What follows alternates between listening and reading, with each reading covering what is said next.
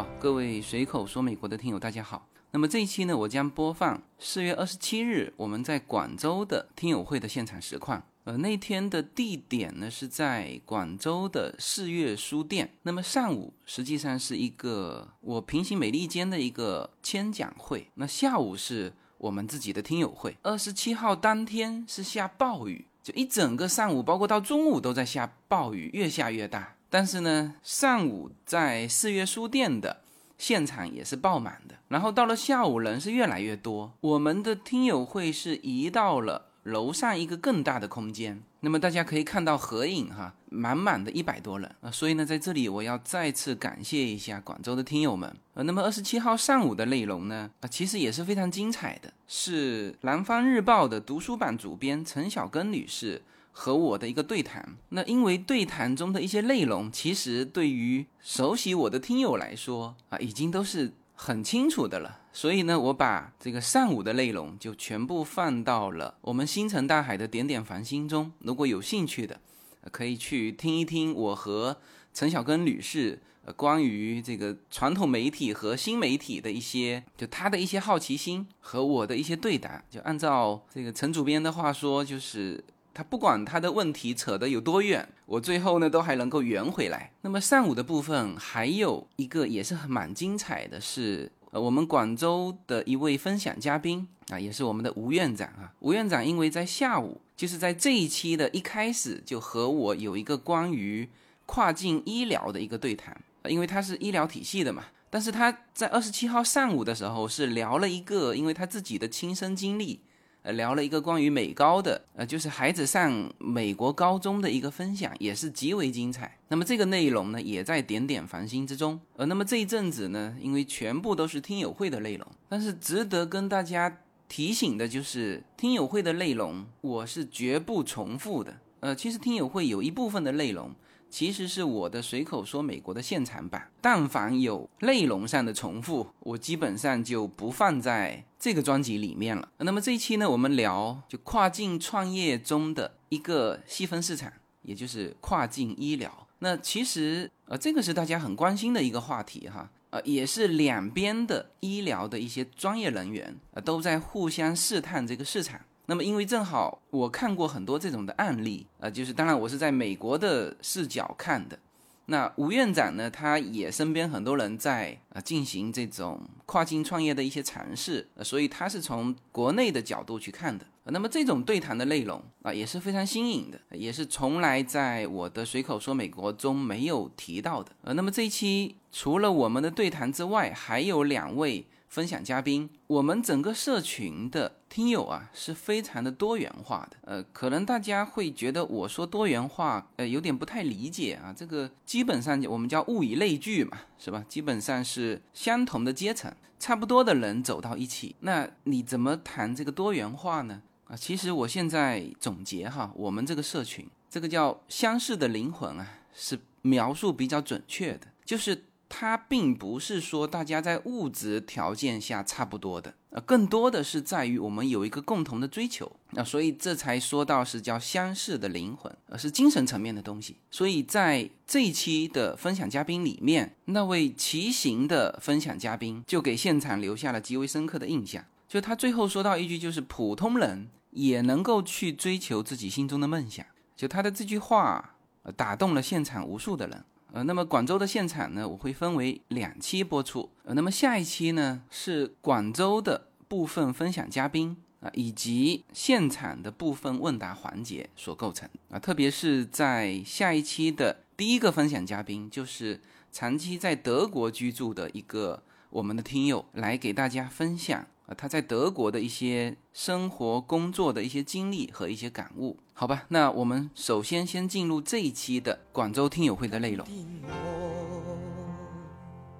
寒夜里看雪飘过，怀着冷却了的心窝飘远方。风雨里追赶，雾里分不清影踪。天空海阔，你与我。我是今天的主持 Amy，很高兴在这里跟大家见面。呃，我先简单介绍一下我自己。我是二零一一年毕业来到广州，在一家上市集团，呃，工作了七年半的时间，从实习助理一直努力到呃销售经理，然后主要经营北美市场，所以我对美国的情况特别的关注。然后呢，喜马拉雅就给我推了一期自由军的随口说美国的节目，然后我就喜欢上了这个节目。然后今天有幸，呃，有这个机会作为这个活动的主持，我想说，努力成为自己喜欢的那个样子的路很长。我希望跟相似的灵魂共同成长。那话不多说，马上把话筒交给我们的 idol，喜马拉雅的头部主播、畅销书作者以及自媒体人自由军。那跟自由军对谈的是今天下上午也有做过分享的吴医生。掌声有请自由军跟吴医生。好，谢谢大家。呃，首先是非常感谢大家能够在今天到这个现场。呃，外面雨下的非常大，上午可能来了一部分。呃，这里面上午有来的举一下手。啊，辛苦大家哈，这个雨真的是下的非常大，非常感谢大家能够来到这里。就这个环节呢，我们以这种对谈的形式。想跟大家，其实今天的话题是抛出一些关于跨境的这个一些机会，或者说是跨境的一些看起来是机会，但实际上呢，经过我身边的朋友验证啊，其实这个机会是不是机会啊？所以我想今天大概就是的主要的主题，待会儿包括其他的分享人到了最后一个环节。把这个麦放下去，大家自由的去分享的时候，也希望说大家能够从自己的一些亲身的体验啊，去呃聊一些这种跨境里面的一些机会啊和一些呃自己经过的这种一些经验吧。然后那个吴医生是呃吴院长啊，对，来做呃留学中介，下午过来推销保险啊医疗。我们其实，在昨天跟这个吴院长聊过这个关于跨境的一些医疗的一些话题。吴院长可以先聊一聊你了解到的情况，就是关于跨境的，因为你在这一块肯定是呃身边的朋友也有都在琢磨的哈。对，然后我想借你的这个呃引出来的一些例子，然后我把我。在美国看到的情况，跟你来分享，好吧？嗯，好好好。呃，这样子的，因为我先讲一下中美的医学的对比啊。实际上，就我们常见病和多发病的治疗来讲，中国的医生的整体医疗水平是不比美国差的。但是对于少见病、罕见病，尤其是高难度的手术和肿瘤的治疗方面来讲，还有一些遗传性疾病的诊断。美国是比中国领先的，呃，这个概念大家先要知道。这样的话呢，就导致很多人想做中美医疗方面结合的。呃，我很多朋友在打听这个，呃，事情的话呢，就做了有做的试水下去的，真正投钱的，但是收获呢就不知道，呃，不是很满意。就看看自由军这边能不能帮我们再想想有没有新的结合点。啊，我先讲第一个案例，呃，他是讲把国内的高端客户介绍到美国，这个需求从想象的空间来讲是非常有的，因为国内的肿瘤整体的治疗技术是低于美国的，而且很多的诊断治疗的规范性都比不上美国的，尤其网上大家看过的那些呃长文啊，十万加的那些啊，在美国就医的体验。啊，又有了我的自己的亲生的同事，自己医生也去美国看病，都认为美国的服务和他的医疗，呃，水平是比大陆要好很多，呃，但是最终下来的这个业务开展的很不好，是我一个师弟的呃同学或者说朋友在那边做的这个介绍，呃，对标的话呢是美国最出名的那家兄弟医院啊，名字我就不讲。呃，实际上也是非常的好，呃，但是有一个最大的问题，就是国内的客户对医疗费用的支付不太接受啊，因为这比国内不仅仅是高十倍，有可能是高几十倍，尤其是医生的价值体现的非常充足，有可能就跟你 say say hello，说两句玩笑，一张账单签出来就是一千五百美金，就是这样，啊，所以中国人很难够体验到这种，哎，这知识怎么这么贵啊啊？因为中国就医真的是医生太廉价了啊，医生太廉价了，啊，这是一个把中国的病人引到美国的这么一个创业的这个市场。呃，他几年做下来的话呢，因为在美国的，呃，是这样的。他说，如果把他夫妻俩的劳动扣除掉，是有盈余的；但是如果把他请的人那些全部，呃，朋友帮忙都不算，都算成成本，把他夫妻俩的成本再算进去的话，整个项目是亏本的。呃，因为病源来的不稳定，有时候多，有时候少，有时候很可能就没有。之后呢，他那个约的时间啊，每个人要很专业的，几乎是一对一的服务，哎，很花时间，成本很高，啊，这个要算进去就没有办法赚钱。所以作为一个公司的流程化呢，就更加的没有，因为别人不愿意跟呃中国的一个不出名的一个夫妻档这种进行呃签约的，所以他也拿不到这种呃比较好的呃像对等的。呃，待遇什么呃对等的好的待遇？那么另外一种呢，就是把国外的好的技术引进到国内，呃，尤其是美国的。实际上这个方面目前走的最好的一种医疗呢，是把韩国的美容引进到国内的。这个实际上做的很旺，但是呢，实际上它大部分是非法的，因为这些医生在中国没有注册，是非法行医的。但是很多的民营的。呃，是不是福建的莆田的我就不知道啊。呃，他们就经常呢有请打去广告啊，美国的呃那个韩国的美容教授啊过来做手术。呃，这个从行政管理上面呢，这个是非法的。但是这个它从呃盈利模式上它是成功的，因为这个需求真的很大，而且呢，呃他们的技术呢，呃蛮还是蛮有号召力的，韩剧的号召力还是在那里的，所以这个是成功的。但是这个政策上面是非法的。如果按照正规的流程下来的话呢，这些呃主美容的最需要改善的是有几个地方需要改善的。一是他们的手术室的条件，对，是实际上是达不到美容手术室的条件的。因为做管理就知道这个方面呢，国家是有标准的，要经过审批的、认定的。你的层流，呃呃，空气的是起码要一万级以上的。这种空气过滤的啊，这种水平，如果达到一百级的话，一般的民营的是受不了这么高的投入的。这是一个比较成功的，但是呢是灰色的。那么还有很多不成功的呢，就是呃一种是引进国外的医生啊，但是这一部分成功的话呢，也只能说是噱头来的，就是某家医院说，哎，我们引进了台湾某大医院的医生来我们这里指导工作。呃，或香港的某个教授来我们这里合作，实际上这个教授就一个月来一次啊，或怎么样，不是长期坐诊，只是利用一个名气合作的名气啊。很多医院说啊，中港合作什么什么呃一个科室，你看那个科室很可能那个教授你是看不见的。那这种的话呢，呃，大部分呢都是公立医院，而且实际上呢，也估计也是不盈利的，只是一个广告效应。还有更多的民营投入的资本投进去的呢，是希望把国外的医生引进来。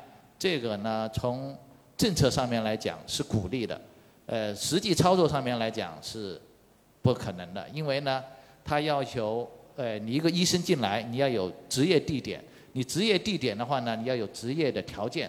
这个流程审批下来，现在是叫备案制了，也不叫审批了。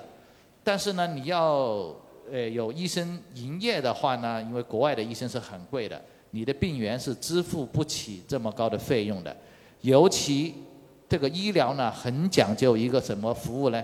呃，我们讲的叫做呃专业医生治疗专业疾病，呃，不是说某一位大神来了他就能看很多的病人，他只是一位教授对某一大类疾病当中的一个小点，他特别专，特别牛，呃，我们叫做大咖。那他来的一趟的费用，病人是支付不起的。你没有足够大的积累到足够大的呃病人的数量，所以呢，民营在尝试引进国外医生这方面呢，一直是举步不不全的。那剩下的两种呢，就是一种是引进品牌，啊，美国什么医院啊，中国啊分医院，这个没有一个很大平台，别人不愿意出售自己的这个开分店的这个名誉啊，这个也不可能。还剩下就最后一条路，有人在尝试做的啊，哪一个部分我就不讲了。它是引进美国的诊疗体系、治疗标准，哎，这个治疗标准能够很清晰的判断预后。哎，他就把美国的这套诊疗体系引进过来，雇佣中国的医生护士，这样呢大幅度的降低成本，而且他选择的是一个高发病，哎，这样的话呢，你可以跟美国的医生视频，啊，目前呢在他们在做这方面的努力，但是呃各方面怎么说呢？他说存在两个最主要的问题，一个，呃，美国所有的那种细节的评分量表它是有版权的。实际上他们还是在非法的，啊，只是他们拿了别人的东西用。如果算版权的话呢，这个还是不够支付的，这是一个重要的问题。第二个的话呢，中国的民众对民营医院普遍的话是，呃，不好啊，这主要是莆田系做坏了。所以呢，就是呃，民营方面在医院方面基本上是不太成功的，引进中外合作的这种基本上不太成功的。要不我就先讲到这里，好不好？对，这个呢，就是因为我我身边正好有洛杉矶的医生，你你你知道美国的医生呢，他是一方面在医院里，他有可能自己还有做一些一些化疗设备啊什么的，嗯，对，所以然后也有一些朋友呢会跑到洛杉矶来跟我交流这个医疗这一块，因为现在其实一个是中国的几个痛点嘛，是不是？教育。啊，医疗，是吧？这个都是有可能以后养老这个这个话题。当然，养老这个话题，因为要老年人有钱，对吧？这个现在这个目前还不构成问题。但是，就是教育跟医疗，其实确实是中国的两个痛点。那其实呢，医疗问题也被称为美国的痛点。对，哎，美国两个痛点，一个是枪支问题，一个就是医疗问题。是吧？但是这个跟国内还不太一样。我在那本书里面有很详细写了美国的整个的这个医疗的体系。奥巴马原来是说所有的人都必须要买保险，强制买保险。那强制买保险，那有些人没钱，没钱呢我就国家给你白卡。那所以白卡发了很多，就是那个低收的那种白卡，导致了美国很多就不很多医生就不收白卡。那其实，比如说像我们有医疗保险，其实医疗保险这一块，美国的几个医疗体系是差不多的。那么只有两种呃方式，一种是一个叫做封闭式的，叫做好像是开省，美国有一个公司，就保险公司连医院是开省的这个体系，就是你保了他的保险，然后呢，你就就是只能去。他的这个系统的医院去看病，那他们医院呃，当然他们的体系也很大了，就是你去他们的里面去看病呢，就不需要预约。就美国的预约制有的时候也也很难受，就是我我犯感冒了，是吧？一预约一个月之后，那个感冒早就好了，是吧？那开省是你随去随看，就跟中国的医院是非常相像的，但是你是要你只有买了他的保险，你才能去看。那去看的时候呢，当然你的好处是我不要预约，我立刻可以看到。但是呢，像这种保险和医疗系统是一体的这种体制有一个问题，因为什么呢？就医院就不敢给你开太贵的药，知道吗？就是对美国的医疗为什么那么贵，就是在于这个的分离。就其实我不关你这个病患什么事，作为比如说我们生病的人。去看病，说医疗费很贵，其实跟我们没有半毛钱关系，是吧？就是也不能这么说，就是说我支付了我的自付额之后，特别是大病，它是上不封顶的，它是上不封顶的，这个我觉得才买保险才有意义，是吧？那么 OK，那无论是 Cason 体系还是那个外面的那个那个 PPO 体系，都是上不封顶的。那比如说像我是银计划。我们家做的是银计划，那就是呃门诊自己掏三十五块钱，然后呢这个付到呃像我们这种就付到多少七千还是九千，每年我只要付到七千和九千之后不用付了。呃，大概是这样子，因为他个个体，我在那本书里面写的很清楚，大概是这样子。所以呢，这就变成什么呢？这就变成这个医疗费很贵，和患者之间没有直接的联系，因为他付到九千之后，后面的账单看不见了，是不是？所以在我们讨论美国的这个医疗体系里面，绝对不可忽略掉的一个环节，就是这个保险这个环节。那刚才说了，保险有两个体系，一个就是开放式的，啊，还有一个就是开审的这个体系。开审这个体系，它因为是要，就是保险公司也是他的，所以他们的医生呢就变成不太给你开那种特叫，他是非常保守的，特别贵的药不开，特别新奇的药不开，新药他不敢开，对吧？这个这个就是开审的呃问题，那。这个是美国医疗体制。那我们了解完这个医疗体制，再翻回头去讨论你刚才遇到的这你的朋友的事情的时候，我们基本上就会判断什么呢？任何一个国家的医疗体系其实是给国民的，是不是？我们每个人都有，中国都有医保，那该到哪里启动？该怎么样？那基本上你首先要有什么？中华人民共和国的公民嘛，是不是？你有身份证，你才可能去办那个中国的医保。中国和美国最大的不同是，你现金拿出来看的，也跟那个差不了太多，而美国就不一样了。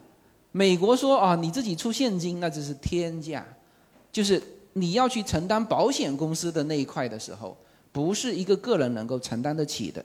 然后呢，它的这个体系，为什么你那个朋友那么难做？说那个。高端客户哈，中国的高端客户，在美国的医疗体系面前也是瑟瑟发抖的，是不是？哎，他很难做这个生意。还有一个就是说，美国的医院不愿意收，其实这里面又涉及到你刚才说到的远程医疗啊，其实也不好做。美国的医生是这样的，就是说，其实现在美国的像这种医生、会计师啊，都是很保守的。美国的医生是有保险的，你知道吗？就他就为什么不太常出现这种医患纠纷？一个当然人家服务是蛮好的，还有就是说你一旦有什么，他是保险公司出面，就所有的美国的律师跟医生他都是买保险的。你按照规则来看出了问题，就是你没有放美国不存在医闹，他就是什么的事情都是去法院告嘛。那你如果不存在违规操作的，就是违反流程的那些东西，他也没法告你。但是呢，你一旦说，不管你的用心是什么样的，你说我为了这个患者好，我给你开一些新奇的药，或者说我我我我我临时给你怎么样的治疗，超出了他的那个规范的话，他是会被告的。所以美国的医生是像这种视频、远程的视频。你想想看，他单独跟你，因为美国的隐私是很保护患者的。我们我常常说过，其实现在没什么隐私权，什么所有的个人信息，特别在美国，什么家庭资产，什么什么什么，全部是公开的。但是在美国有一些隐私是真的隐私，什么呢？病啊，生病，我个人我生什么病？因为很多美国的美国的病绝对是要比我们来的细分的，他有一些心理疾病。呃，或者有一些有一些身体上的疾病，那这个是绝对要保护的非常好，这是这才是隐私哈。那像这种，他就看病的时候是一个很封闭的一个环境，一定是只有你跟医生两个人，因为这里面涉及到你的什么隐私，它不像我们那种后面跟着一堆人，然后这在在那个医生面前这这个吵吵闹闹，还要很大声的把自己的什么疾病。甚至有一些很隐私的疾病说出来，那么在这种环境之下，这么隐私的环境之下，医生都不敢给你什么超出他规范的建议，更何况说你去视频，视频是可以录像的，是不是？那这种情况下，医生更不敢，更不愿意，人家不愿意。美国医生是很高的收入的一个行业，他不愿意做这个事情。呃，所以这个远程医疗这一块，就是按照我的那个朋友的那个医生告诉我的说的，就是说你要做远程医疗啊，和你自己上百度去搜你的，你只要把你的病情写得很清楚，去百度里面一搜，要说错了哈，就是说 Google，嗯，对，Google 一搜，跟那个什么远程医疗的医生给你的建议没啥差别，所以远程医疗是这个其实是没有市场的，它也就像你说的拿来做噱头可以，真正的说这个给你看病一定是不行，一定是不行。然后呢，高端的这个服务也是有问题的。然后，因为现在大量的是那种，就比如说我我那个朋友，他正好是那个他自己是治疗癌症，然后他在外面开的那个开了在洛杉矶开了六个放疗的那种设备的那种中心，中心，哎，对，他开了六个，所以他就是说，就是你如果从高端客户拿过来，他觉得没有什么没有什么市场，因为美国的医生就是不不不太愿意给你这样看。然后呢，他倒是有一个想法，但是呢，中国又不能实施。他什么想法呢？因为他在洛杉矶那边开了很多的这种设备的这种呃中心嘛，就是放疗的这种中心。他当然他说到两点啊，第一，它是有价格优势的，在美国是可以买二手的医疗设备的，他又很清楚，所以正常的三百万一台的那种放射治疗仪，他几十万还可以贷款，所以他觉得他这块是非常有优势的，这是一。第二呢，他有技术力量，就是很多国内的这个只是知道怎么怎么操作这个设备，但是所放的剂量和角度，这个也是有很有研究的，所以他说这两块有优势，所以他之前在国内跑了一圈，希望说能够把这个这个团队跟设备引进进来，结果你知道什么结果了哈？对呀、这个只有国营大型的肿瘤医院才能有。没错。啊，这你讲的这个应该叫直线加速器。目前呃，安利一下广告，现在只能在城郊建，市内都不给建这些东西。以后这些都是在广州的增城一个郊区啊，呃三十三四十公里的地方建了两个大型的肿瘤放疗中心。嗯。啊，私人是没法拿到这个牌照，你也没有办法讲到这个事情。要不我多讲一点。嗯。呃，刚才听你讲的话呢，基本上就比较明确的一点。这种结合起来治疗有个最大的麻烦就是，国内的医疗的费用的医保不会支付你去国外看医疗的费用。没错。哎、你的保险才有可能有可能看去支付，所以大家买保险一定要买好的保险。哎、有的保险公司很好，做医生看到太多，花的钱买的保险，最后最后起不到保障效果啊，这个看到很多。呃，所以这个方面就是医疗中外的医疗结合的最大的一个困难的地方。呃，如果说我们的去美国看个病啊，回来那个医保报销啊，那个就很好做了这个操作。对它总体来说，这两套体系是是独立的，各自独立的。所以在我为什么用这个东西抛出来作为说这种跨境的有可能的机会，但实际上不是机会，就是因为这是两套不同的体系。很多的人想往这里面去找机会，他其实就是没有认清这是两套体体系。两对套体系。我再插一下，实际上这个两套体系，呃，最大的问题是在于政策上面，它就不支持、不鼓励你去呃接受这种更好的治疗，并不是说是呃政策特意的不允许，是因为医疗它的费用的特点，它是向消费的，它生命实际上每个人都是平等的。如果说它的都是要求最好的设备、最好的技术，这样投入下去呢，就像是美国，呃，这么富强的国家，都会被医保拖垮。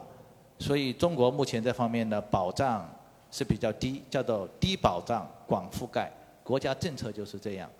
呃，可能等到什么时候中国的人均 GDP 接近美国的时候，大概就可以去美国看医生了，保险支付。啊，这个目前是看不到这个希望。对，当然相对来说，呃，美国的为什么美国的保险人寿保险是比那个中国要同等的保费你所付出的同等的保额你付出的保费低，就是跟它的那个我现在说的是人寿哈，人寿因为它有很棒的医疗在那边 cover 的，你明白吗？所以它的呃人均的寿命还有整个的状态其实是蛮高的，所以它的那个保费低，哎对。那确实是这样子，就是说，在美国，它的药很经常是感觉是新药嘛，而且是蛮有效的。但是现在今年我回来听到说，中国现在对于这种新药的批准加快了很多。新药这这特批都是叫原研药啊，有专利的原研药都是走的特批财务流程，很快批了。但是一些老药，现在的政策是把它全部。压价降下来了，嗯，呃，就是用国产的进口替代，呃，替代品，对，呃，以前的话呢，就进口药在国内的市场是占很大份额的，但是医保的费用如果继续增长的话，国家受不了，会用国产药把进口药全部替替代掉，嗯，以后大家看病的话，医保只能负担国产药，嗯，美国的好像是 GDP 的。三分之一是医疗，对，是医疗，你就知道这个国家在这个方面投入的力度。当然，这个这个话题我我也问过我那个美国的医生，呃，他做这个生意的嘛，那当然觉得很好嘛，是不是？哎，他他他觉得很好，但是他的结论是这样的，他说你任何一样东西呀，你只要肯砸钱进去，它一定水平是提高的。就是说，他说：“你看，现在美国这么多的机构，这么多的研究，这么多的人才，因为你 GDP 的三分之一是集中在这个体系，所以呢，他们就在这个领域，从学生的培养，你你你知道那个美国的 医学生是免费的，你知道吗？对呀，你你只要读医学，他医学。”医医生毕业出来是很赚钱的，非常赚钱。但是他的医学院居然是免费的，嗯，有大。所以他就从这个角度就开始管收人才，然后全部在日后投入到这个领域里面去。所以美国的医疗水平应该是相当高的。嗯，它的原所有的近年的那种新的药物的研发和新技术的开发、新材料的应用。呃，大绝大部分吧，七成以上都是在美国，剩下的一部分就是日本和欧洲，啊，中国都是仿制药品大部分，啊。嗯，对。那关于医疗的话题呢，就是因为正好吴院长在这里，所以呢，就跟他聊一聊这个，也是大家比较关心的一个中美跨境这里面的可能存在的机会。那今天希望说能够把这个。这个事情给讲清楚啊，然后呢，我再抛出一个呃一个行业，啊，那这个行业其实是机会啊，什么呢？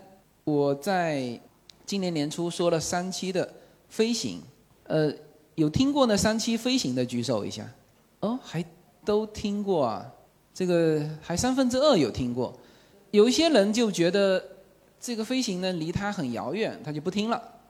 呃，对，吴吴医生有听过吗？呃，我听过。我实际上我最关心的就是，这个拿了驾照在国内，哎，他哪里有飞机能给我飞嘞？哎，OK，我先说一个东西哈，因为这一次广州去接我的小文，就是从机场呃从从机场对接我过来的小文，他的职业是什么呢？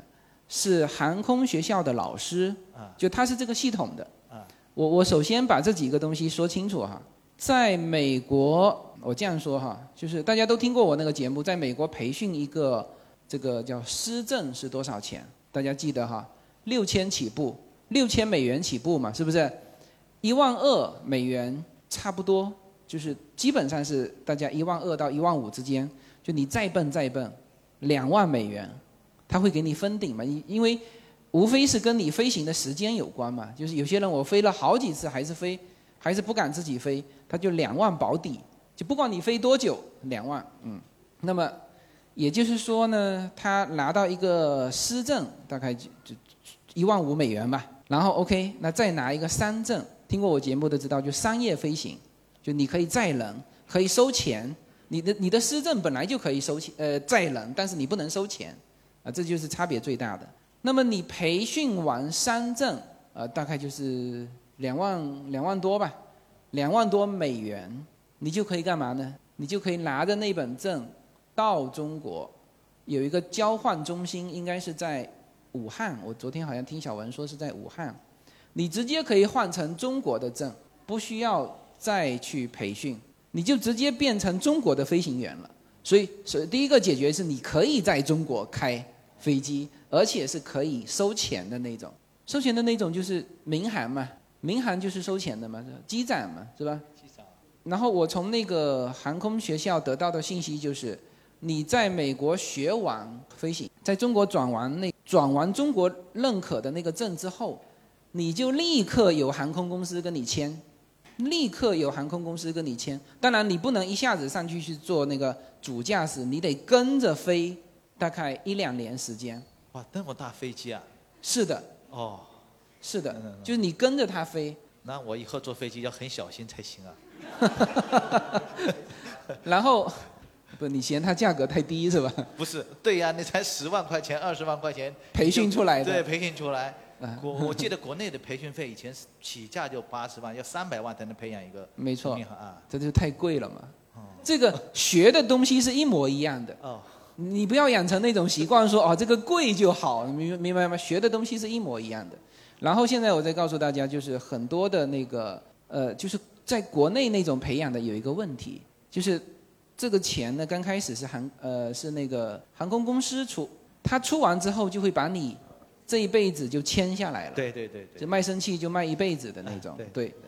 但是如果你是自己学，自己掏了这个钱学的，航空公司不会跟你签那种合同，你就人就是当然你进航空公司去，他的那个培养的时候，那个那个时间段他也会给你也会给你签一些限制性的条款，但是呢，他不会像他出钱从一个完全不懂。飞行的人培养成一个飞行员，做的那个限制那么多，啊，所以现在如果是这样子的话，就是很多人他就跑到外面去学了，他不在国内学。这是一个很好的，对，这是一个很好的机会吧？是不是？对我来说，很好的卷岗机会。还有什么呢？你要是再想学，还可以学飞行员的这个教教练。他还有个教练证，就你再往上学，你就会学成飞行员的教练证。那这个教练证呢，你就可以培训飞行员了。培训飞行员啊。而大家如果听过我那一期飞行的节目，应该知道，中国的低空和全球的其他地方的低空相比，其实是相对落后的，因为我们的低空是管制的嘛，呃，这个无人机都没法飞。但是呢，但是这个的。我从跟这个小文聊天，我发现，这个现在啊，绝对是一个是一个机会。为什么？他们学校现在开了无人机的课，就专门培训无人机。那你想一想看，他这个以后低空会是什么样？是不？他开这门课，这个国家也批了，是不是？所以这个就是你要能够敏锐的嗅到这里面的一些商业机会。人家说，就中国的低空领域号称中国最后一块蛋糕，对，而且这是千亿级的市场，嗯，所以像这种这个机会，呃，其实都是值得大家去呃去研究的。呃，我们说跨境的两头跑的人，最大的优势是什么？知道吗？其实大家有的时候一直在一直在纠结，说啊去了美国做什么？然后怎么样怎么样养家糊口什么？其实你没有预感到什么。美国比中国很多领域，它恰恰好是快那么一步半步。对，比如说我说特斯拉的时候，大家听过我特斯拉的三期节目嘛？是不是？这个我这次到上海，就是那个上海的那个管理员小胖妈，她是上海的规划院的城市规划。哎，城市规划，他说：“哎呀，他说你说完特斯拉，现在呃，他说现在上海已经这个新建小区的时候，要求百分之三十要建停车场要建那个充电桩。哎，好，那我那时候就说了一句，我说百分之三十，你既然是新建了，那为什么不百分百呢？他说哦，这个这个还不行。结果前天他给我发了一段红头文件，说上海已经变成百分百了，新建是吧？那么你只要所有的家庭的停车场有充电桩，那这个慢慢的电动车的事情就可以真正的开始启动了。启动了，哎，对我当时说特斯拉的时候，如果当时谁从第一期开始听的时候就去买特斯拉的股票的话，我说到第三期的时候，你正好涨了百分之二十，就美国的特斯拉的股票是吧？当然这里面有一些很刚好的机会，就是第一期的时候正好那个埃隆马斯克大嘴巴说了一些不该说的话，所以股票狂跌。那我那时候开始说。说完第三期的时候，为什么呢？就是特斯拉的那个第三季度，就去年第三季度的报表报出来，特斯拉居然开始盈利了，这个是很难得的。Uber 现在还在亏损，知道吗？Uber 亏的跟那个滴滴是一样的价格，我就知道这这是很有意思的话题。呃，那么这个你看哈，我说完之后，你看特斯拉慢慢的说到中国上海设厂，而且。你你你从上海的这种设计规划，你就可以看得出来，国家对于这种电动车的支持，是吧？新建小区所有百分百要建充电桩，那么这也是一个机会啊，是吧？所以经常我们说的东西是正好快中国半步或者是一步吧。那这里面呢，有一些行业是两年时间，有一些行行业可能是五年时间，那有一些行业可能确实像你说的五十年的。对，航空是五十。但是你要看，这里面要看什么呢？就是很重要的，就是要看，第一，是不是有一些中国的机构、大机构有运营能力的大机构把这个东西引进来啊？其实，如果你准确能够判断说，哦，反正美国大火的这个东西，就很热的这个东西，或者是现有的这个东西，它就是。经过市场考验的，那你把这种东西引到中国，和你自己在中国去创一个东西，其实风险要来的低的，是吧？你你你包括食品，我我也说了两期的食品，是吧？然后这个昨天，美国厨房已经上线了，就是有一个无限空间星辰大海里面的有一档节目，叫做《美国厨房》，是我和胡瑞一起做的。哎，对，大家去可以看一看，呃，那个会有四十期的内容，就是视频节目，是视频节目，大家可以看到里面我们日常吃到的牛排，煎牛排的油用的盐用的锅都不一样，大家别不要以为是一样的，都不一样。为什么大家感觉好像在中国吃牛排不是很好吃？对，是不是很好吃？没有牛的牛肉的味道，而且我再告诉大家。我们中国很贵很贵的这个叫澳洲牛排，实际上呢比美国牛排的等级要差好几个等级。那么包括大家说到的牛排吃几分熟，然后撒那个什么黑胡椒都不该撒，就是吃它牛肉的原味，撒一些盐。所以我这次不是从国内呃从美国背一些喜那个喜马拉雅的矿盐，就粉红盐，就那个盐就是用来撒牛排的。撒肉的，那你就不能用那个细盐。我们中国吃的那个细盐，它必须用那种粗的矿盐啊。用的盐不一样，用的油不一样，用全部用橄榄油。美国的家庭全部用橄榄油，所以这里面也存在一个误区，什么呢？说橄榄油只能用来冷拌，不能用来热炒，是非常大的误区。橄榄油的烟点是要比什么我们的花生油要高的呀，烟点是很重要的。为什么我们捞这个捞这个油条，用一定的程度，它就要把它倒掉？为什么？就过了那个烟点，它的油就坏掉了，就是烟点。烟点越高，这个油呢就可以反复的用来，所以橄榄油是可以用来热炒的。所以煎牛排就是要用橄榄油。所以这然后包括牛排都不一样。大量我们去点牛排的时候，跟他说吃几分熟，吴医生你是吃几分熟？七分。七分熟，老外大量是吃三分熟，五分熟已经很熟了。它是这样子，煎完之后肉的那个热导它是很快的，特别是中国大量的又是用那个铁板，它其实如果是五分熟，端端端端端端到你面前，你这一刀切下去的时候已经七分熟了。你点七分熟，所以大量我们吃到的是十分熟甚至过熟的牛排。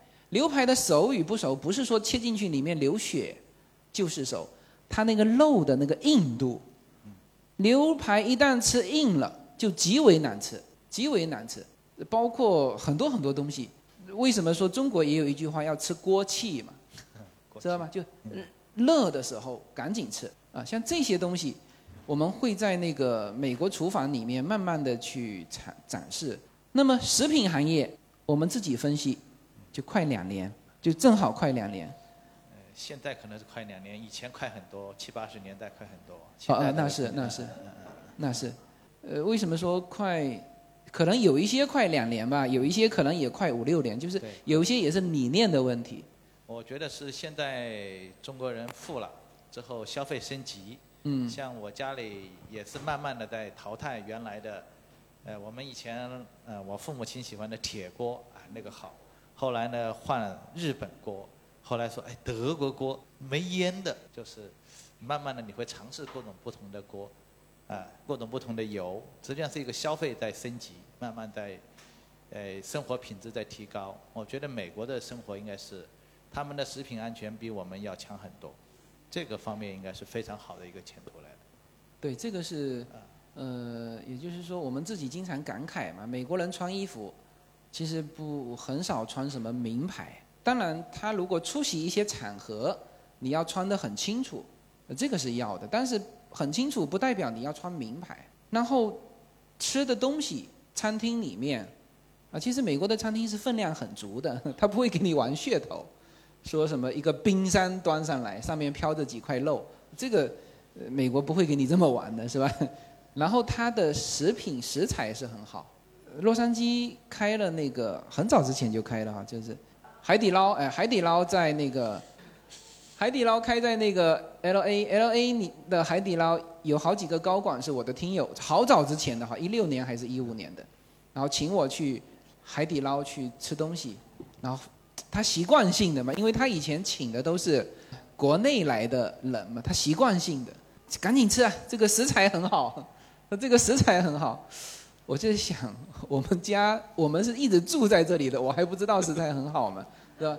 就他习惯了嘛，就是就是国内来的人，所以就是说我们跨境的人，其实最珍贵的是什么？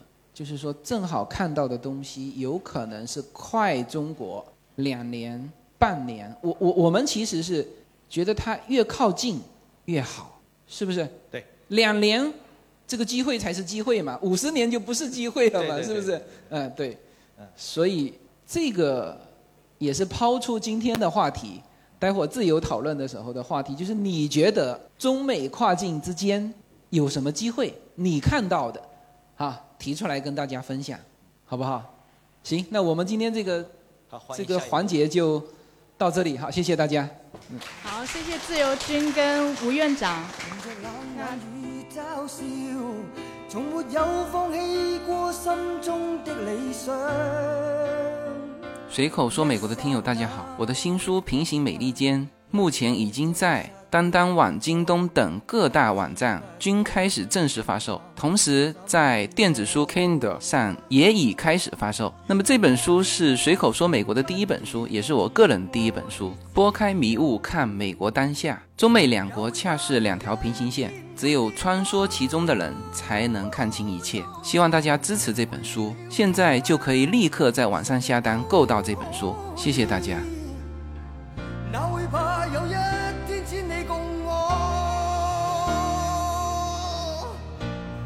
我觉得听了这么五十分钟下来，感觉上了一堂 MBA 课。然后那个自由军嘛，我们天天听他的节目，当然知道他什么都能讲。但是我前期跟吴院长沟通的时候，我说吴院长，您想分享的主题是什么？他说我什么都能讲。对，一会儿呢，我们还有自由分享的环节，所以如果大家想要跟呃自由军以及吴吴院长沟通的呃一些话题的话呢，可以一会儿接着聊。那我们现在进入下一个环节，就是呃嘉宾分享的环节。我们第一位分享的嘉宾他说，开车太快，徒步又太慢，所以他选择骑行作为他的旅行方式。今天他想跟我们分享他的骑行故事以及他的一些所思所想。那我们用热烈的掌声欢迎骑行者陆长庚。相似的灵魂，再遥远也能互相看见。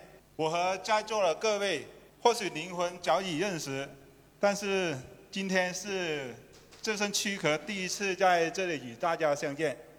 谢谢大家。我叫陆启明，字长庚。日无有云三十而立，但是我三十岁的时候，事业还是未曾起步了，那时候还是在打工。立业不行，那就给自己励志吧，所以就想到了给大家看个照片。这个就是，这不是火星啊，是金星。金星呢，它有两个称呼，第一个就是启明星，第二个就是长庚星，所以我就给自己立志。叫长庚，呃，上面给大家分享我骑行的故事。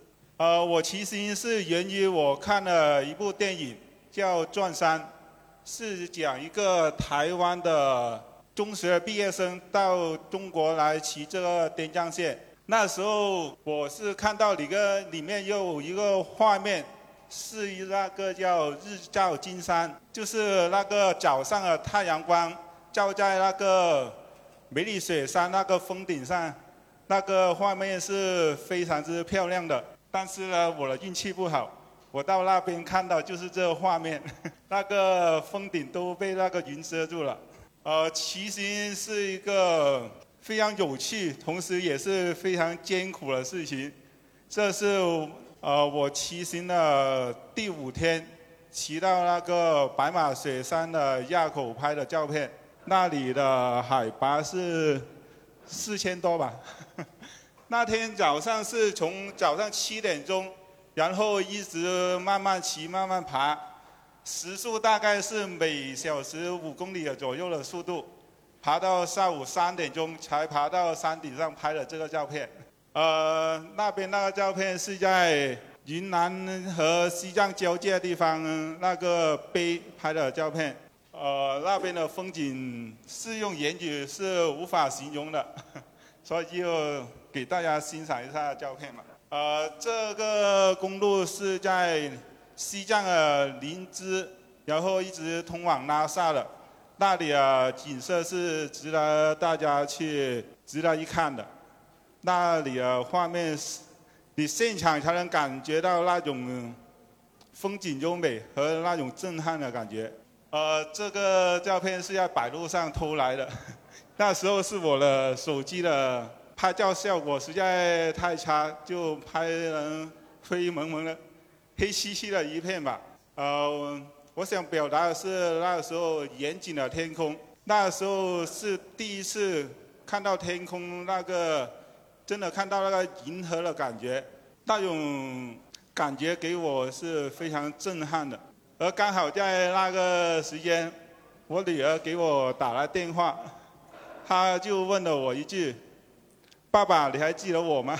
那时候也停顿了有十秒钟左右吧，说不出话来。那时候已经离家有十几天了，是第一次离家这么长的时间，然后那时候就开始想家，所以这个滇藏线我我也没有骑完。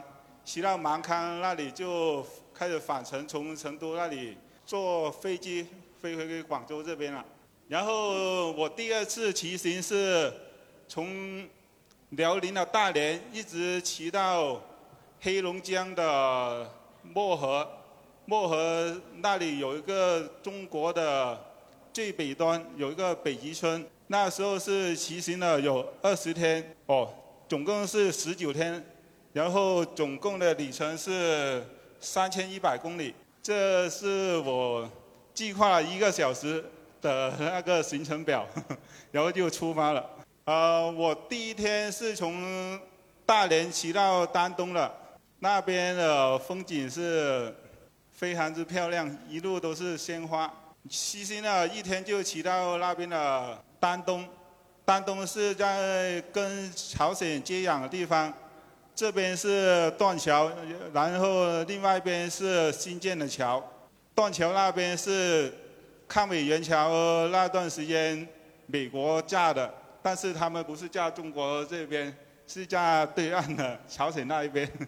呃，这边这张照片呢是拍的是呃那边的浮桥，是比较简单的桥，是人走过去了。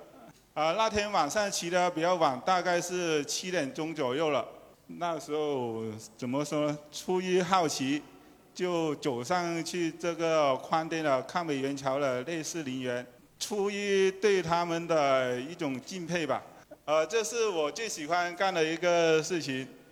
呃，坐在河边上，那堤围边就拿着干粮或者水果在那边啃，欣赏着那边的非常之漂亮的景色。那边有一个。中国的寒季最冷是达到零下五十二度，在那边我曾经看到一个视频，呃，就是这个店里面的老板娘拍的，她拿一杯开水刚刚烧开的，呃，拿到户外直接泼在那墙上，那个水就还没流下来就全部结成冰了，呃，那边我就从来就不用买那个瓶装的水。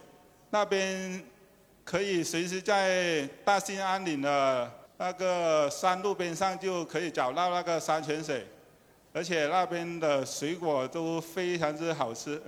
这个是我路边随拍一个小毛驴。然后这两年因为上班的原因就没什么长的假期，这个是在家附近的一个山上面拍的，和一般附近的骑友们。然后去年是长骑了一个短长途吧，从家里面直接出发，骑到湛江的徐闻的那边有一个中国大陆的最南点，有一个南极村，这是那边的一个盐田，那边还是用一种非常之古老的办法，直接把那个海水泵上来，然后就在这个盐田晒干。早上晒到下午就可以直接把那个结晶的盐可以产上来了。分享完骑行，然后再给大家介绍一个比较真实的自己。读书的时候我是连高连高中也考不上，呃，中专毕业，现在是一个真实的农民工，家里面是呃有五十亩的鱼塘。然后是在一个饮料厂里面上班，每天十个小时，呃，可以是现在是三班制两班倒，上四天休两天。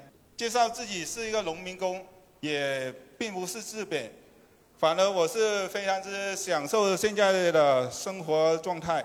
农业是我非常之喜爱的事业，工作呢是在红牛公司负责饮料水的生产。非常之稳定，而且有一定的提升的机会。说了这么多，我想表达的是，我们平凡人也应该有梦想、有理想。当我们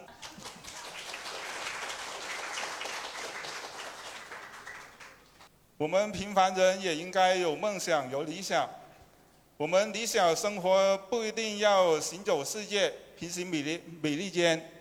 更不要认为像自由军这样的大神才能去追求实现梦想。只要你把浪费在打麻将或者打手游的时间合理利用，当你有了梦想或者只是一个想法的时候，利用这些时间计划和去践行，就能一步一步去实现。感谢自由军让我有这个机会认识这么多的听友。如果有听友因为我介绍对我骑行产生兴趣的话，可以向组织方要我的联系方式。当然，也希望有一天我可以在美国那边骑自行车去探望我们的自由军。谢谢大家。什么能够阻挡？没有什么可以阻挡对自由的向往。大家好，这张专辑的播出时间是每周一周五的下午，每周两期，不见不散。现在大家除了收听我的音频节目之外，还可以加入我的微信公众号，公众号的名字是无限空间，这是一个。跨越中美的自由连接的社群，大家可以通过这个公众号找到您所在的城市或者是您喜欢的微信群，加入随口说美国的社群。同时，也在这个公众号里面啊，已经建成了随口说美国的 IP 矩阵，名字叫做星辰大海。在这里面呢，大家可以听到更多的跨境主播为您分享的更多的跨境内容。当然，您如果希望随时能够追踪到随口说美国的各类信息。您还可以登录新浪微博、今日头条、抖音去搜寻“随口说美国”。移动互联网的神奇之处呢，就是可以把同类的人拉得很近，让我们勇敢开始，活成喜欢的那个自己。哦，非常棒的分享，非常感谢陆先生。我觉得他这个分享特别的真实，而且他真的是鼓起了很大的勇气，从从原本打算全文照着念，到我们跟他讲说，呃，能不能照着图片把故事讲出来，然后他努力做到了。而且我觉得有时候我们的生活可能很平淡，但在旁人的眼里可能很普通，但是我们活成自己喜欢的样子就好。那下一位呢，来分享的这个听友比较厉害。他听到自由军的栏目，然后就从古代穿越来了。你们想见一见这个穿越来的人吗？那我们掌声有请永琪。大家好啊，呃，其实我我也不大像从古代穿越来了。OK，我今天分享的是强势思维。那我的强势思维呢，其实是听了听了自由军的节目之后，让我有种想明白了一些事情的感觉。所以说强势思维。我的副标就是自由军帮助我拨开迷雾。那首先我介绍一下我自己，我叫永琪，所以说这样会大家比较好记住。对我改的这虽然名虽然写的不一样，但是发音一样。所以说《还珠格格》放了之后呢，我就出名了。OK，所以我以前我的同学、我的同事都会这样教我啊。呃，我是个八零后，然后呢，我是做销售的。然后后面我想说我的兴趣爱好。但我想了好久，我很多兴趣爱好，所以说我怕写不完，我就其实充满好奇。故事的开始呢，其实这个这个标题很大，强势思维，但是其实让我感受到这一点呢是很小的事情。那故事的主人公其实是这三三只猫，其实我养的三只猫，这三只猫介绍一下这个背景啊，这三只猫都是我收养的。然后呢，呃，近期呢这个黑色的猫叫安妮，安妮她生病了。生病了结石，然后我就带他去看医生。看医生回来了，医生跟我讲，医生让他多喝水。那我就想，我就给他买了一个那个饮水机。我不知道有没有养宠物的饮水机。那个饮水机呢会一直冒水，猫比较喜欢喝活水，所以说呢，它就会爱喝水了。OK，有一天呢，我拜访了一天的客户，跑了深圳，跑了惠州，反正跑了几百公里，也被客户无情的拒绝了，很沮丧的回到家。回到家之后，看到那三个货，把我家给拆了。不然狗会拆家，猫也会拆家。因为因为是活水嘛，所以我这这个我这个猫就特别顽皮。那个右上角那个猫，它就喜欢用它的爪子去按那个水。这个一按，那水就飙的到处都是，对不对？飙到处都是，整个房间都都是水。然后家里还是地板。哦，我一回家本来就那天就累得要死，然后很沮丧，被客户拒绝了。回到家，那三个家伙还把家里搞成这样子。我好不想动，那时候我都疯掉了。我想，但是不动不动不行啊！那地板要是有水在上面，不是不是起泡了吗？地板就不能要。我就坐在那里啊，好沮丧。我想，我想把他三个给送人了。后来我一想，不行哎，要是你孩子，你你孩子怎么办？你孩子也会拆家，你孩子也会用笔把墙划得乱七八糟，对不对？那你把孩子送人了吗？是不是？OK，我就我就啊，很苦恼，坐在那里。突然间，我想。哎，我不能这么想哦，对不对？强自由军的强势思维，突然间让我想起来，哦是，那我要问自己，我还想养他们吗？如果我还喜欢他们，还想养他们的话，那这些问题是不是可以解决的？对，那就我突然间就就感觉没了，整个人都想明白了一些事情。那要解决这事事情其实很简单呐，对不对？其实猫玩水而已嘛？你人是比猫高级那么多的动物，你总会有办法嘛，对不对？后来我就想了很多办法，我就去那个饮水机上面垫毛毯，毛毯也不行，因为毛毯湿水之后还是会糊在地上。后来我就买了很多那个硅藻泥板，那硅藻泥板就是人家淘宝上买，垫在地板上，就出了厕所的时候，一般洗完澡之后你用来把脚吸干嘛，这个东西，OK，这个问题就解决了。那其实这个很小的事情了，就是首先你要告诉自己，就想明白了，你是不是想做这个事情？当你想明白你想做，那剩下就是想尽办法去做，这就强势思维，是不是？就好像自由军说的，他他亲戚对吧，在在南非。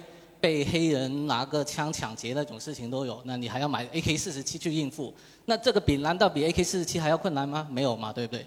所以说强势思维其实很小的事情就让我想明白。OK，那其实呢，其实我很早之前也看过这本书啊，史蒂芬科维的一个七高效人的七个习惯，其实蛮好，这本书我推荐给大家。那其实这个书的第一个第一个是第一个 idea 叫做积极主动。其实积极主动这个道理我明白很多年，我一直也这样这样自己去做。但是有些时候哦，这个东西道理你明白，但是具体怎么实行，其实你可能你没经历过，你就不知道，或者要用另外一种语言来告诉你。那我我就要需要谢自由军，自由军讲那个强势思维讲了两期。那其实强势思维就是这个第一个积极主动的落地的执行办法，在我看来，或者是我听懂了的办法。是这样子，就是你想明白了这个事情你要做，然后就尽全力去做，就是这样子。所以说这个蛮好，我觉得我觉得要是大家要喜欢的话，可以到书店去买。想明白这个强势思维之后，我发现就很好了，很多事情都不用纠结。那这个是个什么回事呢？这个梦想实现呢？其实小时候啊，大家都很多梦想。很多我相信就不会说只有一个说要去当宇航员啊之类的梦想。那我小时候有个梦想就是有这个车，要有个摩托车。OK，那我之前为什么没有去做？其实很简单呐，就会这不其实很正常应该说。那我会想着，骑这个摩托车很危险，对不对？第一个危险就觉得哇，这个车一骑要摔跤。第二个就是广州禁摩嘛，但是我住增城还好，县外牌而已。我想拥有它。然后我想明白，可能要面对什么问题？禁摩是不是不？首先危险是不是个问题？自由军连去开飞机都敢，那一样啊！你通过培训，通过受训，你首先要学好你的技术，学好你的交通技巧、交通的法规、安全法规，做好这些东西。而且这种学习它会有更专业的，例如你一般考个一照觉得不够，那像很多的厂家像。不做广告了，反正很多厂家都会有专业的那种驾驶技巧的培训，你可以去参加。首先你要掌握技能，对不对？掌握技能你就解决了安全的问题吗？所谓的禁摩限外牌，那你也要了解了解这个政策，了解这个法规的具体的问题是怎么样的，那去做，对不对？所以说这不是这不是问题了，还是说你你你想明白你想做，你总会能做到的。其实呢，勇敢勇敢强势思维勇敢开始呢，这个这个。这个事情我不记得是发生在强势思维之前还是强势思维之后了，因为我是上一年年底才开始听自由军的故事的的的广播。其实我本来就是一个蛮积极的主动的人，就像我就像我刚才说的，我蛮积极主动的。但是很多落地执行的时候呢，之前有疑惑，那自由军帮我解决了问题。OK，这是我上一这应该说过年前去长滩旅行的照片。那我。到长滩的时候，去了海滩，哇，看到人家玩这个风筝冲浪，我就特别的想去玩，但是有什么能解阻阻碍我呢？我一想，但是，但是我想不出阻碍我的理由，我就去了。那没，那你玩这个好像没有中国人，呃，如果我我其实来这里分享这个，还想问问有没有人玩这个，因为我之前在上海生活工作，所以我不知道广东有没有，我想找到一些人和我一起去玩，我也不知道广东有没有这个资源。只要你勇敢去开始做一些事情，因为大家觉得这个离你很遥远，但是我相信很多人都去去过东南亚旅游或者去过看到人家玩这种项目，其实没有这么困难，因为还是那句话，你想做总有办法，办法总比困难多。大家想做一个事情，但是发现这个事情很难的时候，觉得一下子没有没有办法实现的时候，我觉得不要紧。不要紧，还有句话叫做“念念不忘，必有回响”。只要你想做，你就会一直盯着这个、这个、这个、这个事情，然后慢慢你那些你那些办法，慢慢那些能够能够让你能做到的信息都会到你身边来，好吗？所以说，我觉得这也不是个问题，这是个问。最后我想说的就是在相似的灵魂再也能看见，这个照片是十几年前，是我一直都觉得我可能和别人有点不一样，可能我的成长环境还是怎么样，我老是觉得别人别人做别人看别人做过的我又不想做，别人看到的我又不想看。那这个照片呢，是我以前在上海的时候刚毕业的时候，我觉得有一天我突然发奇想，我想看看人家看不到的视角，我就买了个船。然后去到没有人的地方，就把船放下水，然后继续开始划。我相信在河里面，总会看到河上面的视角人会少一些吧。这就是我。但是有些时候我一直会蛮孤独，我觉得，因为我老是觉得我和有点和想法和别人不一样。但是听了自由剧节目之后，我觉得可能在这里能找到很多想法和我一样的人。这是个多元世界，求同存异。我原来一直都这样跟自己讲，因为这样会让我和别人相处的开心一点、快乐一点。但是发现了还有这么多和自己相似的灵魂呢，我都还是觉得蛮开心。这是我想和大家分享，谢谢大家。好的，谢谢永琪，同时也感谢他作为我们的 IT 义工为本场活动提供的所有的技术支持。今天我寒夜看雪，冷了的心方。